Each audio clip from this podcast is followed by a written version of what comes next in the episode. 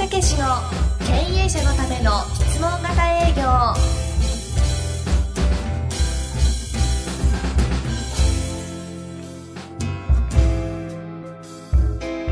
青木武史の経営者のための質問型営業では営業で成功を収めた組織の事例をもとに営業セールスの最強集団を育てる理論やノウハウを解説いたします。組織の現場で培ってきた践的な営業教育の手法はもちろん企業風土さえも変えてしまう教育手法を出し惜しみなくお伝えしますそれでは本プログラムをお楽しみくださいこんにちは。第8回の経営者のための質問型営業をお送りいたします。青木先生よろしくお願いいたします。はい、よろしくお願いします。えー今回選ばれた音声は、はい。前回と同じ八戸東和薬品ですね。はい。の、えー伊勢田さん。はい。リーダーです、リーダーですね。はい。えータイトルが、青木武がベタ褒めしたトップ営業マンの変化とは？というタイトルでやったんですね。懐かしいですね。まあ、この伊勢田さんが実はね、はいえーこの会社グループでナンバーワン日本一の成績を上げたんですけどね。あ、そうですね。えーまあ、非常にね、あの優秀な人なんですけど実はですねなぜ私がベタ褒めしたかっていうと、えええ質問型営業を自社に置き換えてうまくこうね、えー売り上げを上げていくお客様との関係を作るというようなことで私も気が付かないようなことへと作り変えたっていう、えうん。うん、そこからこうね、えーすごい売り上げを上げるようになったっていう、まあ、特に人間関係の作り方ねはい。これがね素晴らしいんですよ、うん。だからベタ褒めしたんですよこれねええそうでしたね。私が教えたわけじゃなくて私の教えたことを自分なりにさらにこの会社、えーあるいは自分のそのね自社の商品に置き換えて切り替えた切り替えたっていうかさらにバージョンアップしたっていうことですよね、うん。うん。えーだからこういうことがね分かり出すと起こり出すんですよね、うん。えー他にもいっぱいあるんですよ実は。それをこうね改革をしてバージョンアップしてどんどん売り上げを上げるようになってくれた人たちがねいますんでね。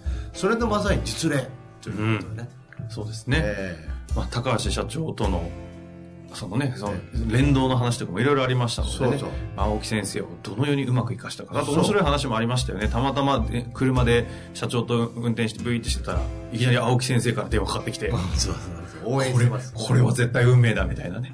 ポッドキャスト聞きながらだったんでしょうけど なんかそんな話もあったりした。まあ実は終わった後も、まあね、私も応援したりね。それからこの後にまたそこの社員さんが育って今は新入社員もね、えー育ってともう復興日本一を何回ももうキャンペーンとかある時に取ってるというねそういうようにもう切り替わっちゃったっていうお話ですねそうですね。というわけで、ぜひ楽しんで聞いてみてください。はい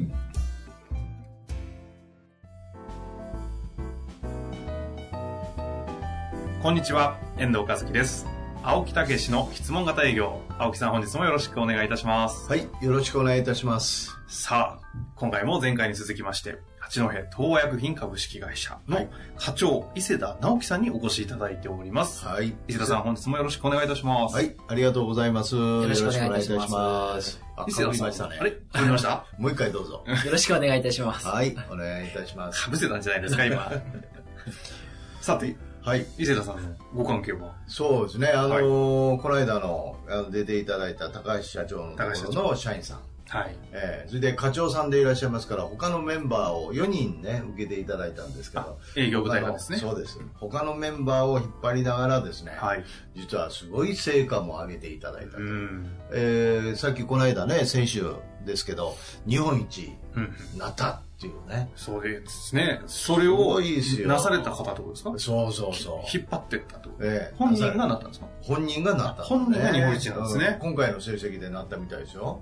へえ。えーその私がやってる時は東北北海道一番っていうことですね、そうです。はいその後こう積み重ねてまた今度日本一はい。すごいねありがとうえございます。ちなみに、はい。えー東北1位になられたのはいつのタイミングですか？12月ですね。あ12月研修中ってことですか3ヶ月4ヶ月目ぐらいですね、はい。3ヶ月目ぐらいですね。はあ、その間にそう。いきなり東北1位の目標をクリアをして、えで、研修が終わったのが2016年の4月っておっしゃってたんで、です。日本一になったのが、が6月の新商品。そので、2ヶ月後。ねそれでね、これすごいのはね、はい伊勢田さんすごいのは、はいこのルートでの成績の上げ方っていうのはね、はい。実は基本はうちにありますけど、うんうん自分なりに工夫しながらこうね、はい。そのルートでの活かし方っていうのを伊勢田さんが実は自分なりに考えて作り上げたというか、そうやってる間にできたというかね。そうですね。それは喋っちゃって大丈夫なんですか？そうそうそう。で、そういう事例がありますよっていうことを私はまたいろんな研修で行った時に言ってますよ。あ伊勢田さんも有名ですよ。本当ですか？本当本当 いろんなとこで。伊勢田愛と。そう、言ってるよ。うん、ルートでの、はい。要は質問型営業の活用の仕方っていうね、はい。うん、そういうところがね、非常に実はは私も勉強してます。あ。そして広めています。それで、使ってます。盗んでますだ、いろいろ。さすが、成長力の高いそうそうそう青木さんですが。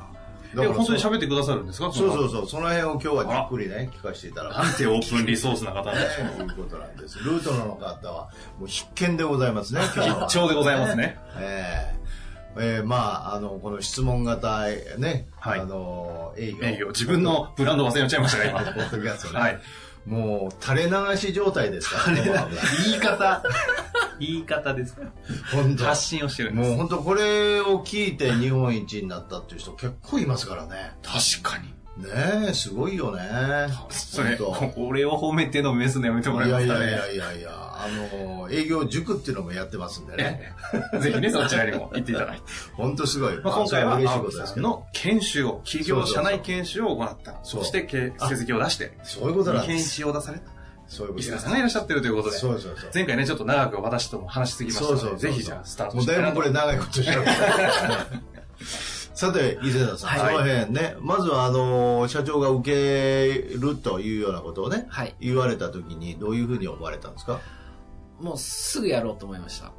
ええすぐやろうっていうのは、やり、やりたいってことですか？やりたい。あ、それまでにポッドキャスト聞いてたんだ。はい。ええ聞いてまして。いうことですよねはい。その時にどういうふうに感じてたんですか？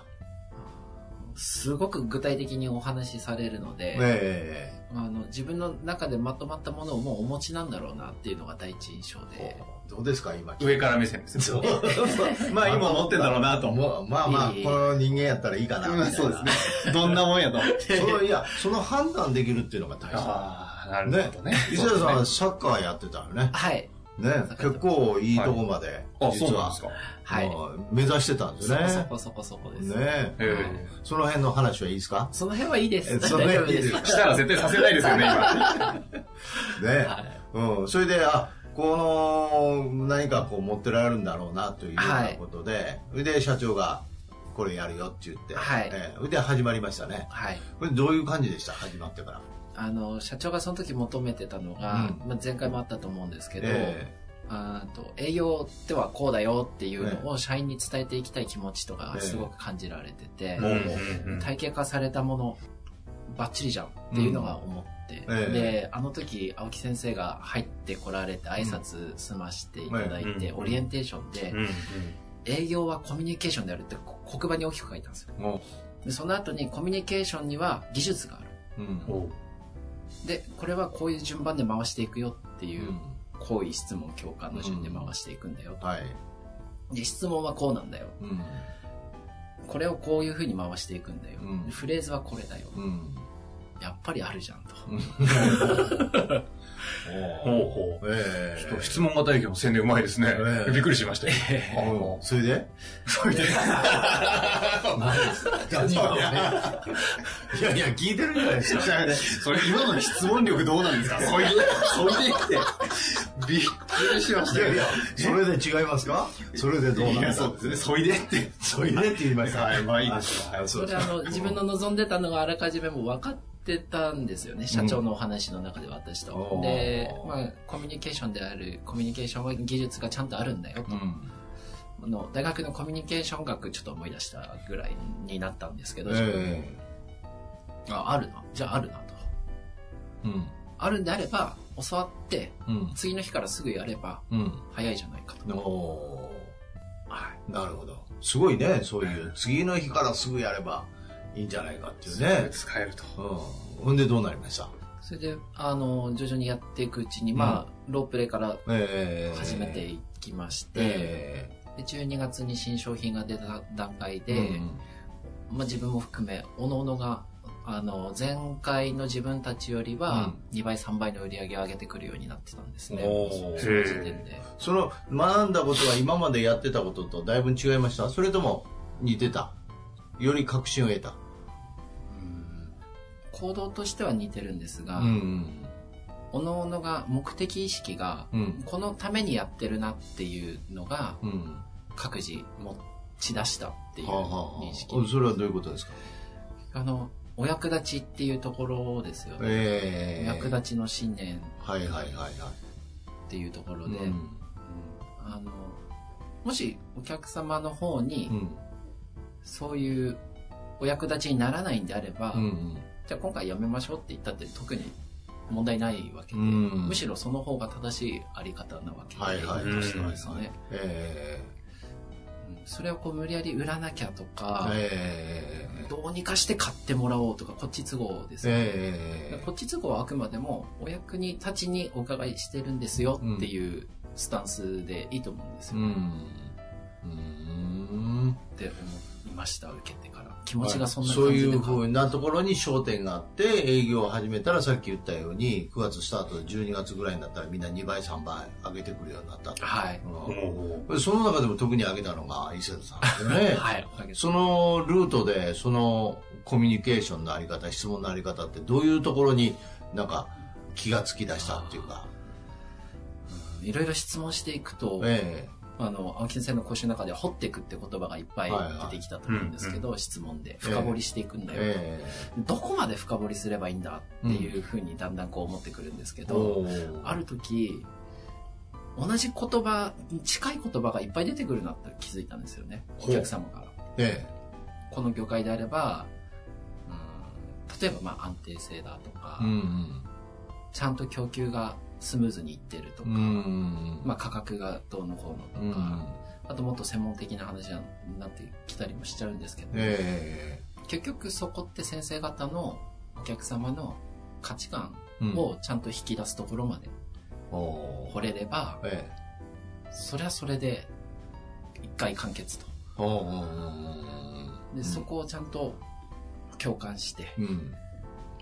寄り添えて、うん。そうすると今度提案ができるんですよね。なるほど。的を得た提案。今今のだからお話は人間というのはいつもね言ってる話ですけど思う思うことが強くなると考える。はい。ね。考えが煮詰まると行動を起こす。思う考える行動の流れなんですね。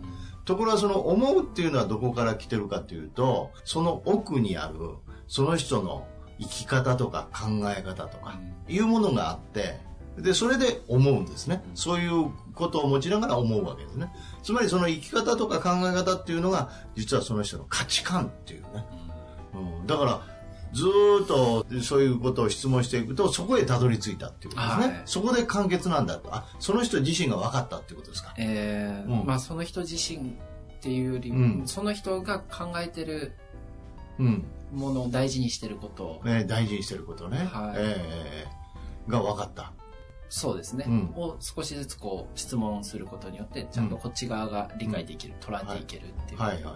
そうするとどうなるんですか？そうするとこちらがそれに沿った、まあ、まさかお役立ちしようと思ってるので、うんそれに沿った形のものをえご提案できるんですえよね。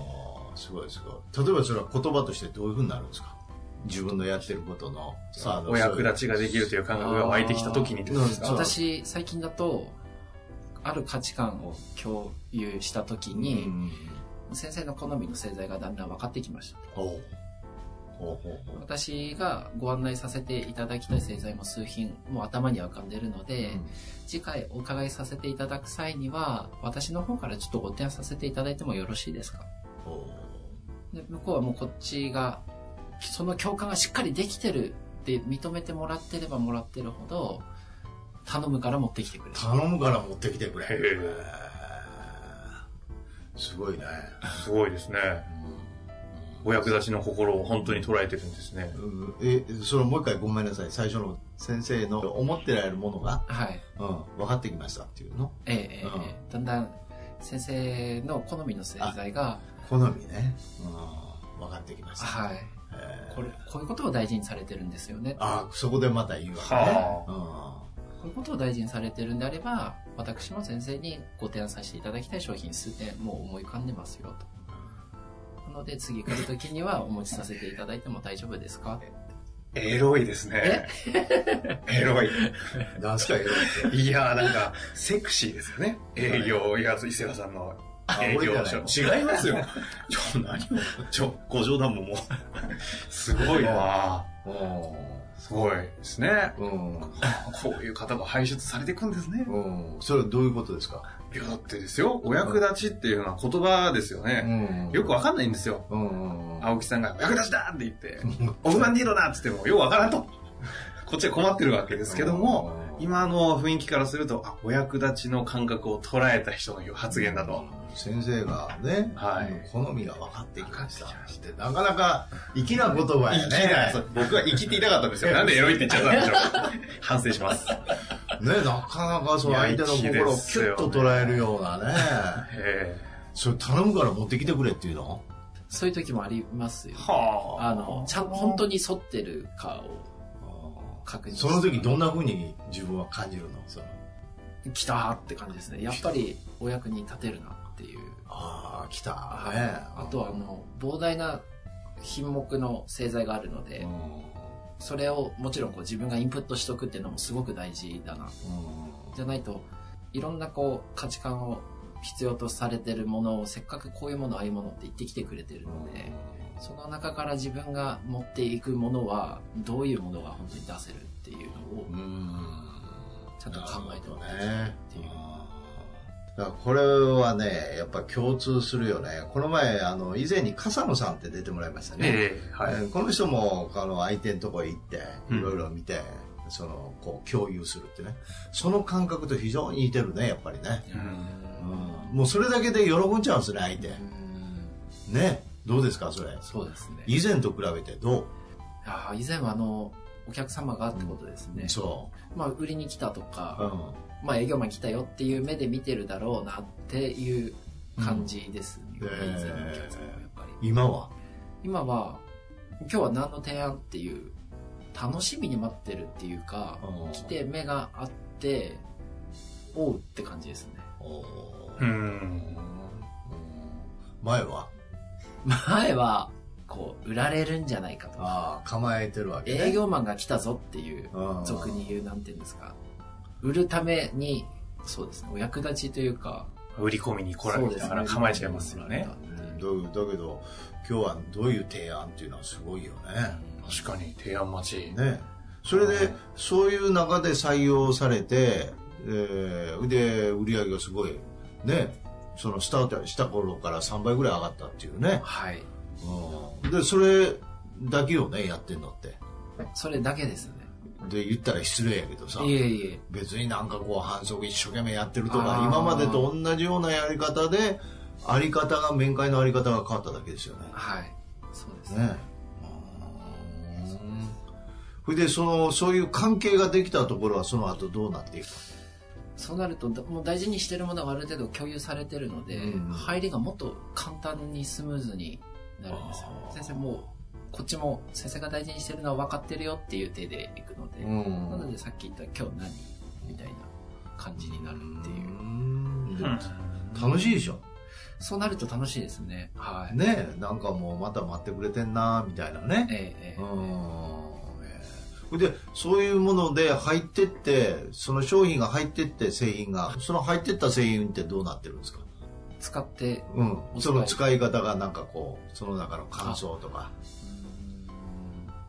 使ってる中で、まあどうですかとかうん。お聞きして、うんしっかりあの自分が選んだところなのでお客様が選んだ製品を納得して使用してるっていう状況ええ。での確認が入ってるので、ええ。それはもうバッチリだよっていう話になああまた反応が違うよねだから入り口が違うとうん。反応が全部変わってくるんですよ。はだからもう全循環に入ってくるんだよね。うん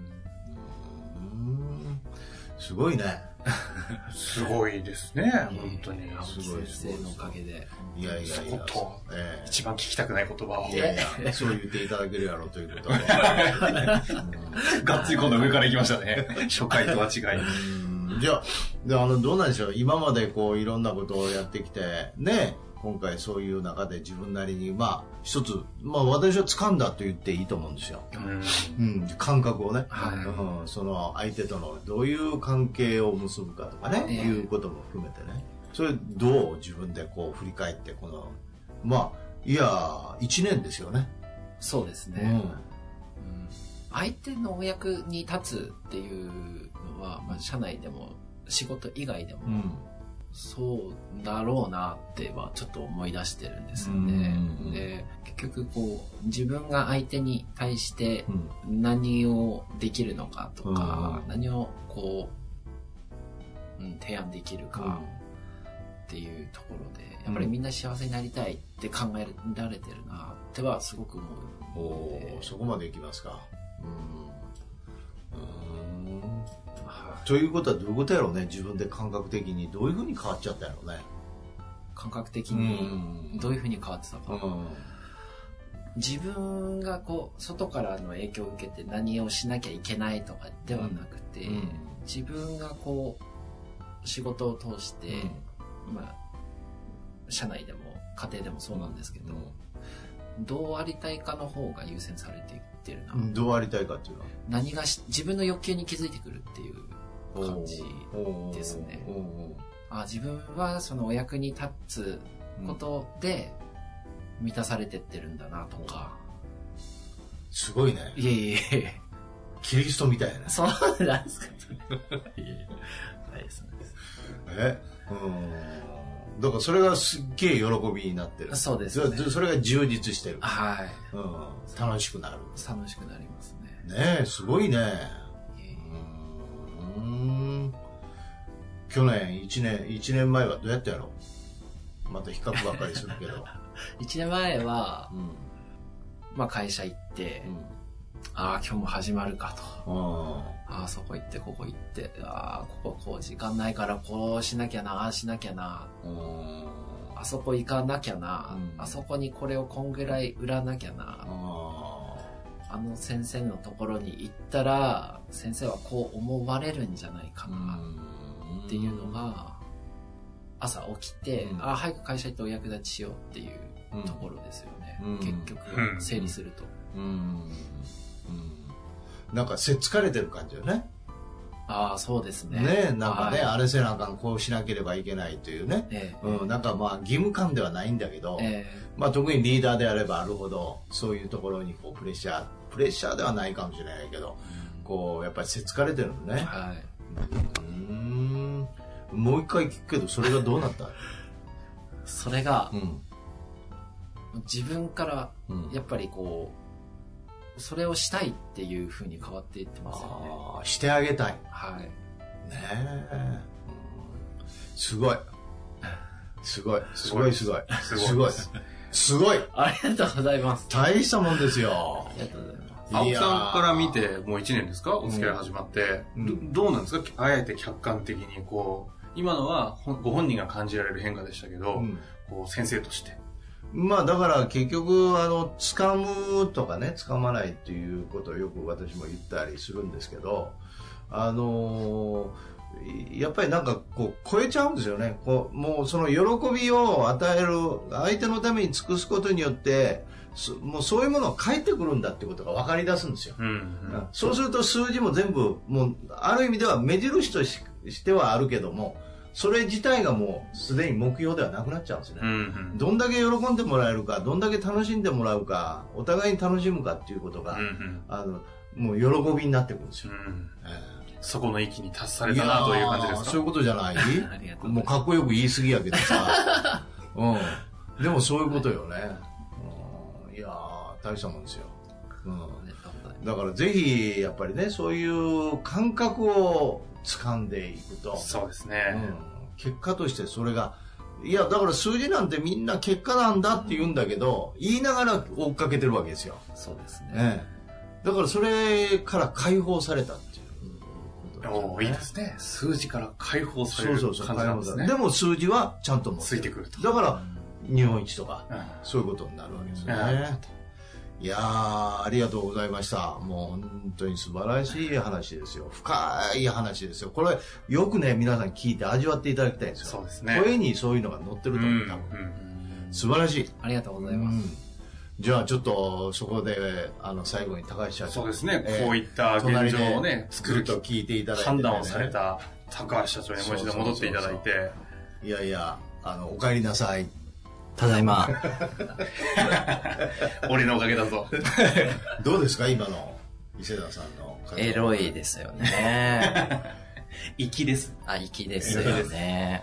ねはい、びっくりしました。えでも日頃から聞いてるでしょ？やっぱり僕は青木先生より質問が上手ではないので、あそこまでやっぱり聞けないですうね。んねえ聞いてて、はい。えーそれから、まあ、伊勢田さんだけじゃなくて、はい。その下にいる荒谷さん、ねはい。この人もねもうカチカチやったのね昔は。カチカチ、そうです。ロボットみたいな感じ。カチカチ。カチってもう真面目なんですよ。いい人なんですよ。そうですね。ん。ところがもう一生懸命やりすぎるのがちょっと空回りっていうそうですね。ところがあったんですけどね。はい。うん、その人もなんか随分そうですね。ね。話してて、こう、柔らかくなりましたね。ねなんか聞くとこという表現を。聞くところによるとなんか売り上げが10倍になったっていうあ、新商品のそうですよね。ね前はよっぽど低かったんかみたいな話でまあそういう見方もまあありますが ポ。ッドキャストを通してモチベーション下がっちゃった。そういやーすごいですよねおかげさまで。ねはいうん、それから小向井君っていうね小向井君向井くん、そうですねね。え、うん、この人もねあのすごいんですよすごいですね。経歴が説明してください。ね元なんですか？自衛官。自衛官、はい自衛官。自衛官からこの根性のとこじゃないですか。そうそうそう根性はものすごいあるんであすけどそうなんですね。うん、あのその方向性がなかなか定まらなかったのねああ。根性の使いどころがわからない。根性はあるけど根っこがない。いやいやいや大丈夫ですか？大丈夫ですか？マネジメント中いや、その、その1年前はです。あなるほど。ああ。そうそうそう根っこができたんですね。そうです。最初の面談で、うんそういう話ありました。根性はあるけど根っこがない。でもよくなってね今一生懸命やってるでしょ、そう、頼もしいですね。あらもういいとこが出てこれは青木さんのおかげだというふうに言っても？そうで、過言ではないですよね。まあそういうような中でどうでしょうか？まとめていただいてざっくりとこうまとめに入りますけど、ね。はい。えまとめると、やっぱりその質問型営業を通して、まうんうん。あ、仕事も楽しくなり、うんあの、家庭でもこう、奥さんとの喧嘩が減ったとかっていう話も、みんなで、まあ僕もそういう面もありますし、へそういうことがあるので。え、もううちなんかでもラブラブですよ。それは問題じゃないですか？もう本当に。ねそうですね。ええ。何かええです。せっかくいいまとめだったのに。その仕事と家庭のこう両輪がいい具合に回るっていうのは、その会社のスタッフの人たちとお話しすると、やっぱり僕も幸せな気持ちに、そういう話聞くと、やっぱりそういう会社が、そうなんですよね。3年ぐらい前に、八戸で一番いい会社になりましょうっていう話を宣言していて、えそれこそ伊勢田に、え、それって何すか？ってすごい言われて、いや、なんか言ってみたんだけど、みたいな 感じあったんですが、そんな3年前があったそうでんですね。ポロッと言って、それって何ですか？で後から考えたら宣言通りだってこう、おいうことを質問してったら、そいや、そうでしたみたいな結果だったので、この今はい世にこうやっていただいたんですけど、それが社内にもこうなんか浸透したりしてるんですか？雰囲気的なものとか。やっぱり1年前と比べれば、みんなピリピリしてたので、僕も含めて、やっぱり数字を追いかけるっていう面が多いので、うん。で、なんですかね。ノルマとか特に設定してないんですが、やっぱりええ。売れないとこう、ね。勝手に傷ついていきますし、うん。そういうのはやっぱり会社にいてもどうしても出てしまうと思うので、えそういう面ではこう落ち着いてえ仕事をみんなでして、まあ営業のスタッフ特にできるので、そういう面では円滑にコミュニケーションも取れていると思っています。なるほはい。なるほど。どね。ぜひ、あの、青森とかね、その八戸の方にいらっしゃる方とかは、そうそうそう高橋社長ちょっと訪問していただいて、そういすよね。そういうのもね、はい。大歓迎ですよね。大歓迎です。えー、ウニイクラカニみたいな。ゴルフ。何してたんだと。本当。そうですね。ええまあそういうようなことでぜひなんかこのポッドキャストもねたくさん聞いていただいてる方いらっしゃるんで,、そうですね。なんか一言最後にまとめて皆さん、え 世界中の皆さんー、。あ、世界の皆さん、世界の皆さん、こんにちは。こんにちは。えっと、まあ、僕聞いてる中で営業の方が聞かれてる面っていうのは結構あると思うんですが、うん経営者の特に僕としては、まあ今経営させていただいているので、結構その営業プラス先ほども申し上げましたが、うんと、社内のマネジメントとしても、現にこうして、伊勢田がこういう感じに、1年前とはやっぱり言うことは全く変わっていて、うん。こう内容ですね。方向性はそんなに変わってない、しっかり芯のある方なので、しっかりそこが深掘り、それこそセルフマネジメント、うん。質問が自分に自身に対する質問もこう上手くなることによって、こう、いろんな面で、こう、生きていく力が増すのではないかというところで、社員さんにもこう喜んでいただけると思いますのでぜひ、青木先生の話、聞いていただければと思います。はい、はい。ありがとうございました。ぜひね、青木先生をうまく使っていただいて、そうですね。活用してほしいですよね。ええ。まあそんな長くいただいたらね。間違えた。まだ若いです。そうですね。何言いました？すいません、とんでもないことを今。青木先生、本当にいかにこう、今までこう培ってきたこの体系だった営業ノウハウというのが、営業を超えて、人間関係、そしてマネジメントとね、とんでもないところにこう世界平和へと広がっていくそうですということでね、本日も本当に貴重なお時間でしたが、あの、今回2回にわたってですねそうで、すね。八戸東薬品の高橋社長とはい、伊勢田さんのはい。お越しいただきまして、本当にお付き合いいただきましはい。て、ありがとう本当ございました。にありがとうございました。またね呼んでいただいたらぜひ。もう喜んでいただいて行かしていただいてウニカニいくらみたいなね。そうこうして、電車乗り遅れる事件もありました 飛行機です飛行機飛行機ですね。携帯なくす事件とかも聞いてますけれども。携帯もなくしましたね。はい、はいえー本当にありがとうございましたありがとうございましたはいまたよろしくお願いしますお願いします。